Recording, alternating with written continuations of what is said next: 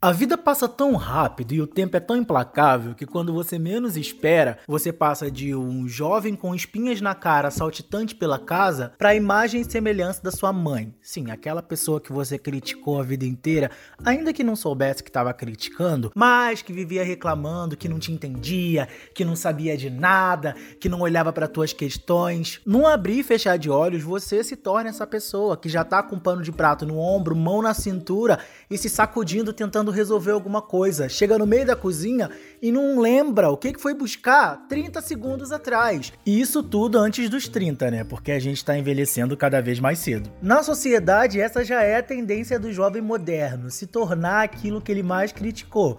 Mas se tem uma coisa que não muda desde o início dos tempos, é que a gente vai crescer como adolescente rebelde e vai se tornar a nossa própria mãe.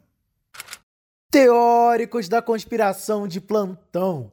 Eu sou Diego Queiroz e esse é o TCVC, que é o podcast que não é sua mãe, mas também adora jogar na sua cara. Ou eu te avisei, seu filho da puta.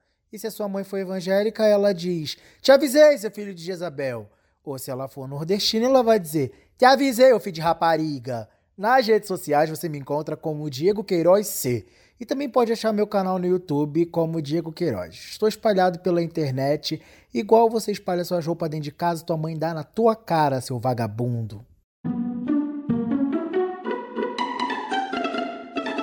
E vamos à nossa teoria de hoje, que mais uma vez surgiu da onde? Do meu cotidiano. Porque isso aqui, gente, é um podcast que evoca o meu narcisismo. É uma grande celebração de mim mesmo e das coisas que eu mesmo aprendo. Então, é claro que esse tema surgiu do meu dia a dia, dessa rotina de cama, computador, computador, banheiro, banheiro, cozinha, cozinha, computador, computador, cama, que é só o que eu faço o dia inteiro nesta quarentena interminável, porque ao contrário da grande maioria da população brasileira, eu ainda não descobri a vacina. Então, ao contrário desse pessoal que tá saindo por aí à torta direito, lambendo até corrimão de metrô, eu continuo trancadinho aqui na minha kitnet, protegido até isso tudo passar. E nessa rotina de dono de casa que eu tenho, eu tenho que organizar um monte de coisa, né? Inclusive na cozinha. Só que eu não tenho tudo que eu preciso para organizar minha vida. Porque a expectativa é o quê? Cozinha de Masterchef. O que, que eu tenho? Um fogão de duas bocas e um isopor. Sacanagem, eu tenho um fogão e geladeira assim, quitados, tá? Mas eu não tenho o armário de cozinha. Então eu coloco meus mantimentos tudinho em cima da geladeira que é muito melhor que colocar no chão, né? Aí essa semana eu tava aqui em casa tranquilo de boas quando de repente passou um espírito zombeteiro na minha cozinha e derrubou um pacote de feijão no chão. E fez aquela bagunça danada, né? Espalhou tudo.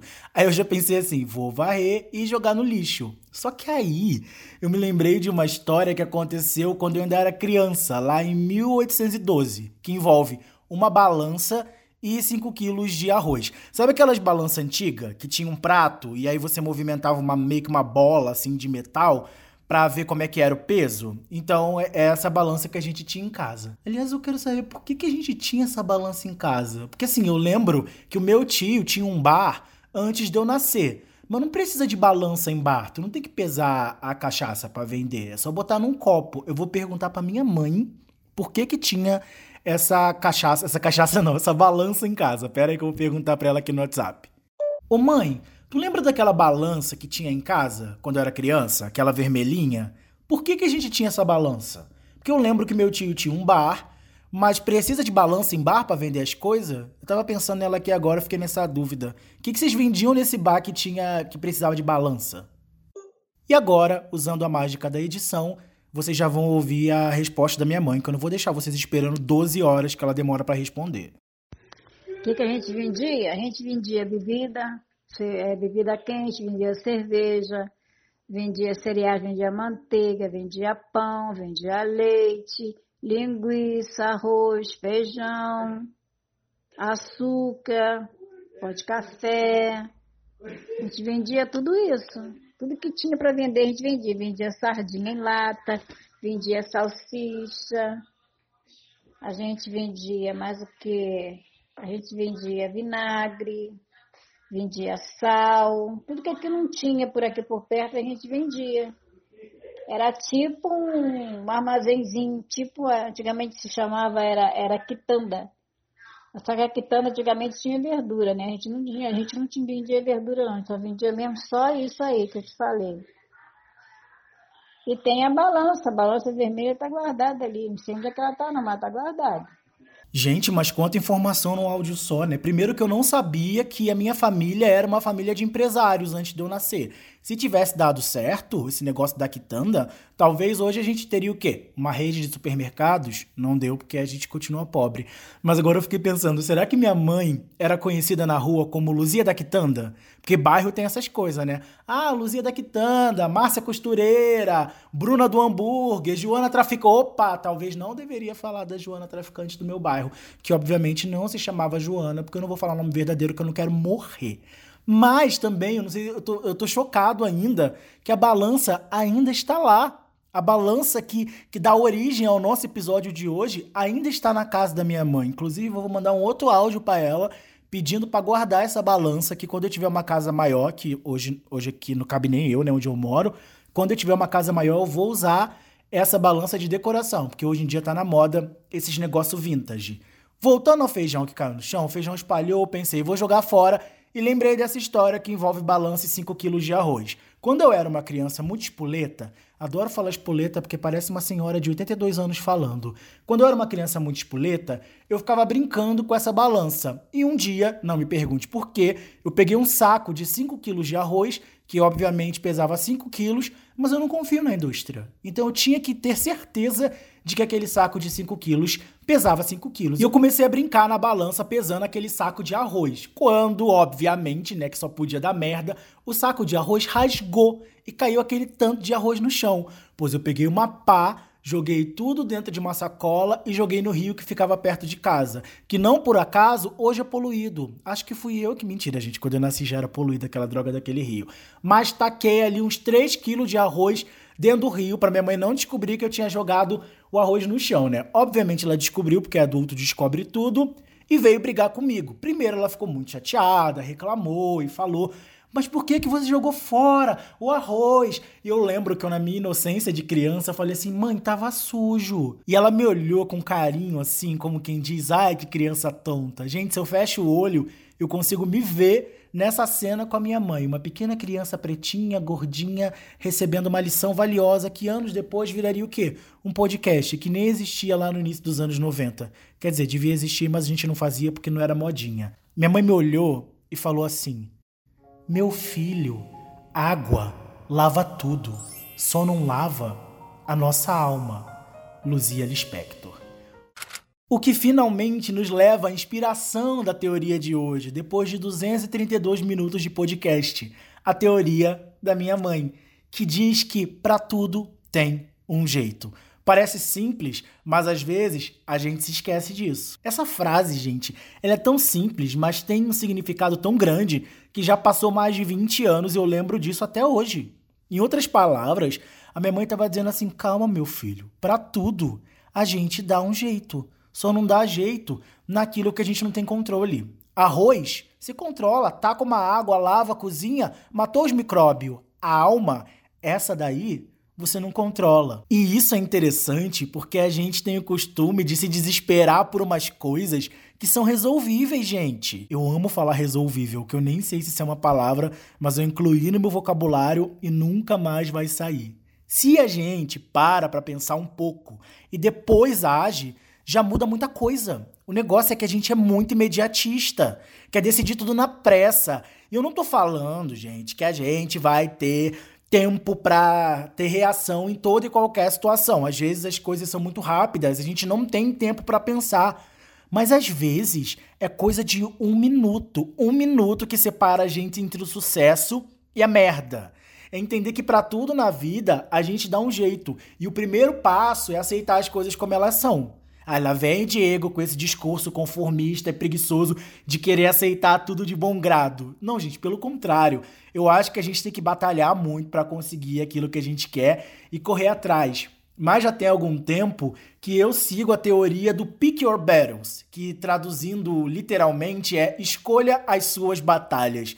Você não vai conseguir lutar tudo, você não vai conseguir vencer sempre. Então, escolhe o lugar onde a sua força pode ser melhor empregada, onde as suas energias podem ser melhor gastas. É estratégia ou stratégie do francês. Você viu que a gente fala várias línguas aqui, né? Pick your battles, estratégia.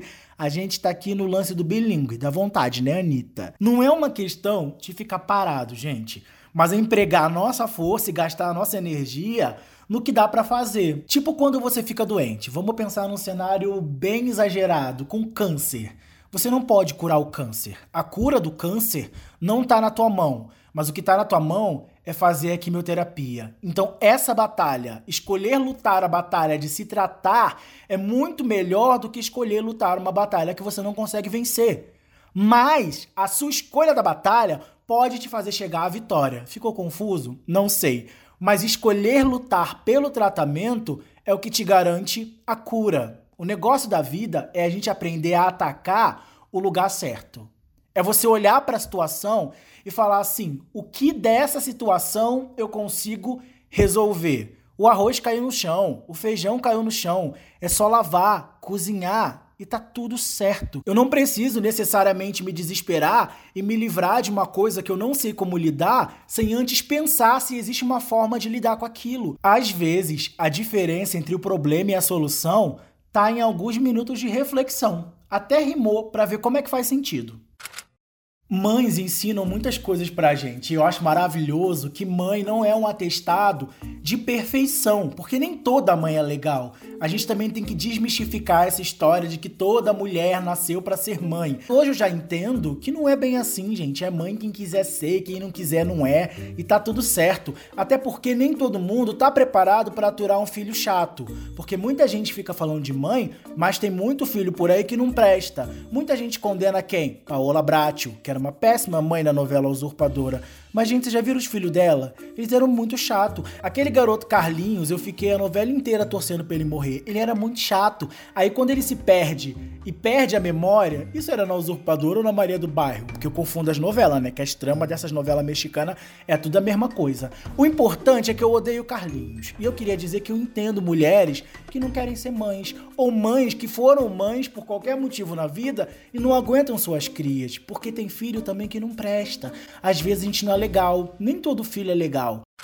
Mãe é um tipo de criatura que é praticamente uma entidade. Daí não importa se você mora no sul, no norte, se você é preto, branco, rico e pobre, pode até ter uma diferença e uma variação entre elas, mas na essência é tudo a mesma coisa. É aquela pessoa que vai te dizer tudo que você tem que fazer e te proibir de um monte de coisa que você não pode fazer, enquanto te dá um monte de lição de moral e fala um monte de frase repetida que toda mãe diz. Tipo, na volta a gente compra, que é um atestado de que você não vai comprar aquilo, porque se fosse para comprar, comprava naquele momento que mãe não volta, que mãe não vai para trás. Você não é todo mundo. Essa frase eu não vou nem comentar porque eu tenho trauma dela até hoje. A minha mãe, por exemplo, dizia muito assim: Diego, vou pensar no seu caso. E a resposta normalmente era não. Aí eu chorava um pouco e ela mudava para sim que a minha mãe tem um coração. Minha mãe é canceriana, né? Tem um coração dramático. Inclusive, drama é uma coisa que minha mãe sabe muito fazer. Quando ela começava do se eu sumir, né? Que ela achava que ia ser sequestrada. Alguém é uma gangue que pega a mãe. Se eu sumir, se eu morrer, esta casa não vai ser nada sem mim. Gostava de fazer um drama. Também tinha o. Você tá achando que eu sou sua empregada? Essa era muito boa, muito clássica, porque eu realmente era uma pessoa que não fazia nada dentro de casa. Ou então, quando eu pedia alguma coisa para ela, minha mãe metia um: Você acha que dinheiro dá em árvore, garoto? Uma outra coisa que minha mãe falava muito era: Leva o chapéu, que no dicionário dela é sinônimo de guarda-chuva. E a clássica frase de Dona Luzia Queiroz: Só não perde a cabeça porque tá grudada no pescoço. Porque se tem uma coisa que eu sei fazer, gente, é perder as coisas dentro de casa. Eu sou o clássico homem que abre a gaveta, o negócio tá na tua cara e tu tem que chamar uma mulher para procurar para você. No caso, a minha mãe. Mães são pessoas que também erram. Às vezes erram mais do que acertam, porque elas são exatamente isso, pessoas. Elas não são infalíveis. Apesar da minha mãe ser cozinheira e ter alimentado a mim e os meus irmãos com dinheiro da cozinha, a minha mãe não me ensinou a fazer muita coisa. Eu aprendi muito pela observação, receitas de Ana Maria Braga e outras coisas. Mas uma das coisas que minha mãe me ensinou a fazer foi macarrão. E ela me ensinou errado. Vamos agora esse momento aqui de culinária do podcast, que é um quadro novo. Estou estreando agora e só vai ter hoje mesmo. Minha mãe me ensinou a fazer macarrão colocando óleo na água para o macarrão não grudar mas a intenção do macarrão é exatamente essa: grudar. Um no outro? Obviamente não, né? Grudar no molho. Porque quando a gente cozinha macarrão com óleo, a massa fica escorregadia, fica obviamente oleosa. Então o molho ele não se prende à massa como deveria, ele não se agrega, não constrói sabor, como diria Paola Carosella. E essa foi só uma das dezenas de coisas erradas que minha mãe me ensinou, porque macarrão se cozinha com água e sal. Você coloca água para ferver, joga sal e aí você coloca o macarrão. Ele não vai grudar e nem vai ficar oleoso para não se agregar ao molho. Porque, gente, ser mãe é inevitavelmente cometer um monte de erros. Quando a criança nasce, não vem com um manual, um caderninho explicando como cria. Não existe mãe antes de um filho. E esse filho pode ser biológico, pode ser adotivo, pode ser alguém da sua família, alguém que nem tem o seu sangue, que de repente surgiu na sua vida para você cuidar à medida que nasce um filho, também nasce uma mãe. E ela vai aprendendo com essa criança. E no meio da jornada, a gente vai cometer muitos erros, como a gente comete na nossa própria vida. Ninguém sabe como namora até namorar, ninguém sabe como trabalha até trabalhar. A gente vai aprendendo no meio dos processos. E é daí que vem a experiência. É por isso que quando a mãe vira avó, ela quer ficar dando pitaco na vida dos teus filhos, porque ela já passou por aquilo, ela já aprendeu como fazia e ela quer te ajudar a fazer o seu, ela quer minimizar os danos. Só que não dá para minimizar todos os danos da vida. Você também vai cometer erros e vai fazer coisas das quais você vai se arrepender, porque elas fazem parte da construção da sua própria história. Então, não fica chateado quando sua mãe, quando seu pai, quando alguém mais velho que você quiser te dar conselhos de como viver e achar que eles sabem mais do que você. É porque eles já passaram por coisas que eles não querem que você passe para aprender. Aprender pela observação é teoricamente muito melhor do que ter que aprender vivendo uma situação ruim. E você pode até não gostar de ouvir isso, mas tem que concordar com uma coisa: o exemplo grita. A observação traz para a gente essa perspectiva de olhar para o outro, decodificar os sinais e entender como se livrar de certas situações através da experiência de outras pessoas. Eu acho até mais sábio aprender com os erros dos outros do que ter que cometer meus próprios erros. Continuo errando pra caramba? Continuo errando pra caramba. Mas se eu puder aprender com alguém que errou antes de mim, eu acho muito mais inteligente. E a gente tem esse treinamento dentro de casa, pessoal. A gente já conhece a mãe, a gente conhece os silêncios da mãe, a gente conhece os olhares da mãe. Só dela olhar para baixo, olhar para cima, a gente já sabe que ela tá puta. A gente aprende comunicação não verbal dentro de casa, observando as nossas mães, porque a convivência e a intimidade nos ensinam a perceber esses sinais. Aliás, se a gente usasse a experiência que a gente adquire desde pequeno, é quase treinamento de guerra, gente. Desde pequenininho, a criança já sabe quando a mãe tá fazendo a cara feia e ela sabe que ela tá fazendo merda. E o adolescente e o adulto, até hoje, quando minha mãe revira o olho, eu já sei exatamente o que ela tá pensando, porque é isso que a convivência, a intimidade e a observação trazem pra gente. E se a gente usasse mais disso nos nossos relacionamentos, por exemplo, a gente ia ter muito menos tretas. Uma vez eu tava no início de um relacionamento, sabe aquele momento que tu tá conhecendo a pessoa e a gente tava sentado no sofá vendo Netflix ou qualquer outra coisa e aí eu zoei, eu brinquei, gente, falei assim: "Ah, porque tu é careca". E ele não era careca, ele tinha uma entrada, sei lá, de um dos lados da cabeça, mas ele ficou uma semana perguntando para mim: "Mas eu sou careca mesmo? Tu acha que eu sou careca?" E eu só tava zoando ele, não tinha nada de careca. Mas naquela mesma semana eu fui tomar banho no banheiro da casa dele e eu percebi que absolutamente todos os shampoos que ele tinha naquele banheiro eram shampoos de crescimento capilar. Era a bomba do cabelo, era a pedra filosofal, era o elixir de dragão, xixi de morcego, tudo que tinha para fazer crescer cabelo, aquele menino tinha naquele banheiro. E naquele momento, observando os shampoos que a pessoa usava, eu percebi que o lance do cabelo era uma parada muito importante para ele. E daquele dia em diante, até o final do nosso relacionamento, eu nunca mais zoei o cara de ser careca. Ele não precisou me pedir, ele não precisou me explicar, ele não precisou falar. Como eu já disse anteriormente, o exemplo grita. A convivência e a intimidade trazem pra gente a possibilidade de ouvir até aquilo que não é dito. A gente consegue decodificar o olhar, decodificar o silêncio, decodificar a linguagem corporal. E isso, meu querido, minha querida, é uma coisa que você já sabe fazer desde pequeno com a tua mãe. Então, quando você disser que não entende o seu namorado, sua namorada, o seu chefe, é mentira, porque você foi treinado militarmente desde criancinha para entender quando as palavras não são ditas. Coisas que aprendi com a minha mãe. Cara, uma das coisas que eu aprendi com a minha mãe foi até recentemente, assim, porque tá mais fresca na minha memória, eu lembrei dessa, assim, que foi agora quando eu fui falar com o meu sogro, com o pai da minha namorada, porque eles são uma família bem à moda antiga, assim, no quesito, no quesito namoro, essas coisas assim, certo pelo certo. E aí eu tava muito tenso aqui um dia em casa, pensando assim, ah, como é que eu vou falar com o meu sogro, não sei o que e tal, e planejando o que ia falar, o que não ia falar. Dela falou assim, o cara que planeja o discurso é porque ele quer convencer alguém de algo. E tu não precisa convencer ninguém de algo. Tu só tem que falar e ser tu e agir como a natural que isso vai ser tu. Porque se tu tentar forçar algo, não vai ser tu e vai ser planejado e vai parecer que tu tem que convencer ele de algo. E tu não precisa convencer de ninguém de algo porque tu é uma pessoa boa. E tu só tem que ser tu porque vai ser bom. Acho que é mais ou menos isso. Meu pai, que mãe sábia. É quase um Gandalf, né? É Gandalf que fala, não sei, nunca vi Senhor dos Anéis. Queria apenas fazer um disclaimer que eu amo sotaque gaúcho. Mas ouvindo essa mensagem do Tiago, a gente já quebra uma ideia de que a gente só aprende com mãe quando a gente é criança. A gente aprende até o dia que morre. Mãe tá aí para isso mesmo, para ensinar a gente, até quando não tenta ensinar. Eu imagino que a mãe dele não tava pensando: "Ah, vou dar uma lição pro meu filho" mais a gente consegue aprender com a nossa mãe, mesmo depois de velho. E eu vou anotar essa frase também, que ela é muito boa. Eu não tenho que convencer ninguém. Eu tenho que ser eu e goste de mim quem quiser gostar. Não foi isso que a mãe dele disse, mas eu já tô botando meu bedelho no meio.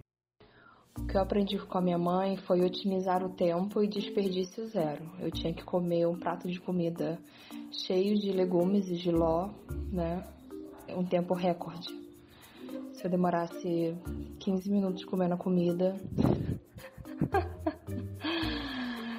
a colher de pau cantava. Temos aqui uma mãe que dava vários exemplos: veganismo, que entupia a criança de legume, logística, que ensinava a criança a otimizar o tempo, terrorismo emocional e um pouco de violência doméstica. É a mãe brasileira. Minha mãe me ensinou a amar o próximo certamente. Minha mãe também me ensinou a, a amar a vida, a ser feliz independentemente do que eu sou e do que os outros esperam. Minha mãe me ensinou a beleza, a pureza da inocência. Às vezes até demais, até confiando demais e pagando por isso. Mas belo belo como só uma criança pode ser. E é importante, né? Levar um pouco de criança até o fim, até a fase adulta, até idoso, até o fim. É isso.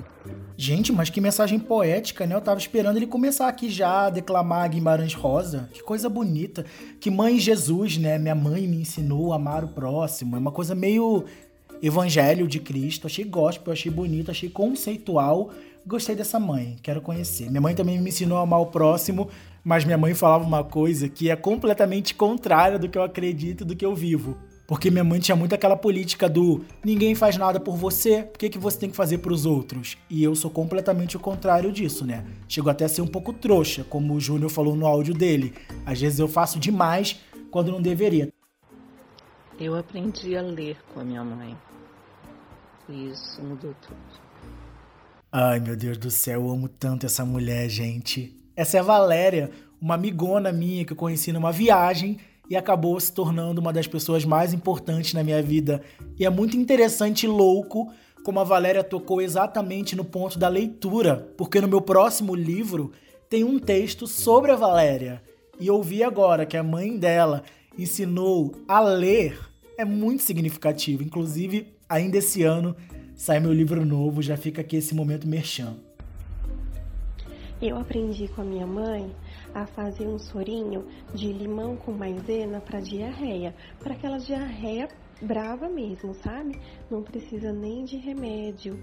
É uma maravilha. Cara, melhor coisas que mães fazem são ensinar receitas caseiras. A minha mãe nunca me ensinou uma receita para diarreia. Essa diarreia braba mesmo, ela me dava floratil. Mas tudo na vida da minha mãe era boldo. Dor de cabeça, dor de estômago, qualquer coisa, toma lixar de boldo.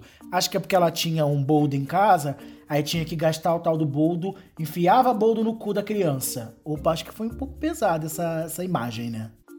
Eu aprendi uma porção de coisas com a minha mãe. Dentre elas foi que eu não precisava esquentar minha barriguinha no fogão e esfriar no tanque, que estava tudo bem se eu não soubesse cozinhar e nem gostasse de cozinhar por eu ser mulher. Feminista, comunista, anarquista, baterista, esta mãe maravilhosa que ensina que a criança pode ser o que ela quiser ser. Você não é obrigado a seguir os conceitos sociais. Ai, que mãe maravilhosa, gente. A minha mãe é uma mãe mais à moda antiga. Ela queria ter um filho padre, uma filha professora e um filho médico. Ela não arrumou um filho padre, mas minha irmã é pastora. Então tá ali o sacerdócio na família. Eu tenho uma irmã professora, só faltou mesmo o filho médico, que nenhum de nós é tão inteligente para ser médico, né? Eu aprendi com a minha mãe? Respeitar os mais velhos, não mexer nas coisas dos outros, não pegar o que não me pertence, entendeu? Ser uma boa mãe, ser uma boa esposa, coisa que eu nunca tive prazer de ser. Mãe eu fui, né? Que eu acho que eu fui, né? Sei lá. Agora, boa esposa não deu nem tempo de eu ser boa esposa, nem má esposa. nem sei como é que é isso. Ah, gente, que bonitinho. Essa é minha mãe. E sim, eu tô chorando. Para quem não entendeu o contexto, a minha mãe ficou viúva muito jovem. Ela casou muito jovem. E depois de dois anos de casada, eu não vou conseguir falar. Depois de dois anos de casada, minha mãe ficou viúva do primeiro marido dela. Então você imagina uma menina de 20 anos ficando viúva. E por isso ela fala que não sabe se teve a oportunidade, não teve tempo de ser uma boa esposa. Eu tô morrendo de saudade da minha mãe porque a gente nunca ficou tanto tempo sem se ver, mesmo eu morando em São Paulo e ela no Rio. A gente estava se vendo praticamente todo mês e a pandemia ela é cruel, inclusive, por separar quem nem tá doente, por causa do risco de adoecer. A minha mãe já é uma mulher de 68 anos que tem algumas comorbidades, então não é seguro que eu viaje para o Rio para vê-la. E é muito emocionante nesse episódio onde eu falo de mãe, ter a participação da minha mãe, que foi tão importante na minha formação e na minha criação, porque ainda que ela tivesse pouco valor acadêmico para me passar. A minha mãe terminou o ensino fundamental quando eu estava terminando o ensino médio. Eu tive colegas de escola que deram aula para minha mãe, né? Gente que estudava comigo e fazia estágio na escola onde a minha mãe estudava. E ver como eu aprendi com a minha mãe, desse jeito que eu falei nesse episódio, com exemplos não verbais, ouvindo da sabedoria, da vivência, lendo sinais, entendendo como ela é e aprendendo a amá-la por quem ela é. É muito gratificante ver que a gente continua hoje juntos na vida adulta, minha mãe já na terceira idade, eu com meus 30, e aprendendo juntos e crescendo juntos. Às vezes eu ensino ela, ela continua me ensinando. E a gente vai aprendendo e crescendo assim como mãe e filho. Ela mandou mais um áudio e eu vou ouvir para ver se eu paro de chorar. Me ensinou a seguir a minha religião, né? Ser fiel a Deus e muitas coisas, muitas coisas por aí. Tem muita coisa. Coisas que aprendi com a minha mãe. Ai, meu Deus do céu, tire esse choro de dentro de mim, pelo amor dos céus. Gente, normalmente eu gravo TCVC em 40 minutos de material bruto. E aí, editado, dá meia hora, tem uns errinhos aqui e ali. Eu já estou há mais de uma hora gravando esse podcast. 20 minutos só de choro. Por causa de quê? De um pacote de feijão que caiu no chão. Mas é interessante como as experiências que a gente tem na vida podem produzir e devem produzir conhecimento para o nosso futuro, senão não adianta ter vivido. Quando aquele feijão caiu no chão, eu não pensei por mais de um minuto em jogar aquilo fora. Primeiro, que hoje eu sei quanto custa. E segundo, porque há mais de 20 anos atrás eu já tive uma experiência de entender que água lava tudo, só não lava a nossa alma. Eu aprendi e apliquei. No futuro, a gente vai viver frustrações e a gente é treinado para viver frustrações todo dia, gente. O McDonald's já é um case de sucesso disso, que o hambúrguer nunca é igual a foto. Aliás, o McDonald's até é legalzinho. O pior é o Bob's, que vem na caixa, parece um quebra-cabeça. Você tem que montar o hambúrguer para ele parecer minimamente com o que está na foto que você escolheu. A vida é uma sequência de frustrações, mas também é permeada de grandes aprendizados, e é o que a gente faz com eles que transforma as situações da nossa vida. No final, a gente tem sim essa máxima de dizer que toda mãe é igual, só muda o nome e o endereço. Mas a verdade é que cada mãe é única e existe uma puta beleza nisso, porque a gente tem a oportunidade de aprender com as características e a exclusividade de quem é a nossa mãe e de quem é a mãe dos outros. Quando a minha mãe me diz, meu filho, água lava tudo, só não lava a nossa alma. Quando minha mãe sorri para mim e diz, meu filho, para tudo se dá um jeito na vida. A teoria da minha mãe me diz que além da morte, a gente ainda pode lutar por outras coisas e que muitas delas vão dar errado sim, mas muitas outras vão ter jeito. Para tudo na vida se dá um jeito, ainda que esse jeito não seja exatamente o que eu esperava. Porque tem vitória que vem com cara de derrota. Não é porque eu não consegui resolver alguma coisa do jeito que eu achava que deveria ser resolvido que eu não venci, que eu não cheguei lá, que eu não alcancei o ponto. Assim como minha mãe me ensinou quando eu ainda era um negrinho barrigudo, que agora eu sou um negrão barrigudo. Talvez não tão negrão porque eu não tenho nem 1,70 de altura mas eu aprendi, apliquei na vida e hoje consigo olhar as coisas de uma forma muito, muito, muito mais otimista. Aquele pessimismo que antes habitava em mim dá lugar a uma crença e esperança na realidade de que eu posso até não resolver tudo, mas para tudo tem um jeito, ainda que não seja como eu esperava. E assim, depois dessa mensagem estimulante de crença na vida, de que pode estar tudo uma merda, mas a gente consegue dar um jeito de fazer dar certo, é que eu encerro o TCVC de hoje. Que programa emocionante, gente. Pelo menos para mim foi muito emocionante, né? Porque o surto aqui, eu acho que vocês riem mais do que se emocionam e refletem. Nas redes sociais, você pode seguir todos os perfis do podcast no Twitter, Instagram, Facebook, como TCVC Podcast. E também mandar um e-mail para mim em tcvcpodcast@gmail.com. Eu espero que esse programa de hoje seja um olhar ao passado, ao presente, ao futuro para que a gente entenda melhor, respeite e abrace a complexidade dessas figuras tão importantes na nossa vida. Dessa figura materna que não necessariamente vem em formato de mãe propriamente dito. Pode ser uma avó, uma tia, uma vizinha fofoqueira que tomava conta da sua vida, mas ao mesmo tempo cuidava de você, te olhava e te protegia quando você estava na rua fora dos olhos daquela pessoa que oficialmente tinha a função de cuidar de você. Eu espero que a gente abrace essas pessoas que tiveram um papel tão importante na nossa vida. E se você ainda tem sua mãe, sua avó, sua tia, essa pessoa que te criou perto de você, continue aprendendo com ela, ainda que seja no silêncio, ainda que seja para aprender como não fazer a gente sempre pode tirar lições daqueles que vieram antes de nós e que já viveram aquilo que a gente está vivendo e ainda vai viver. Eu espero vocês no próximo TCVC Teorias Conspiratórias da Vida Cotidiana.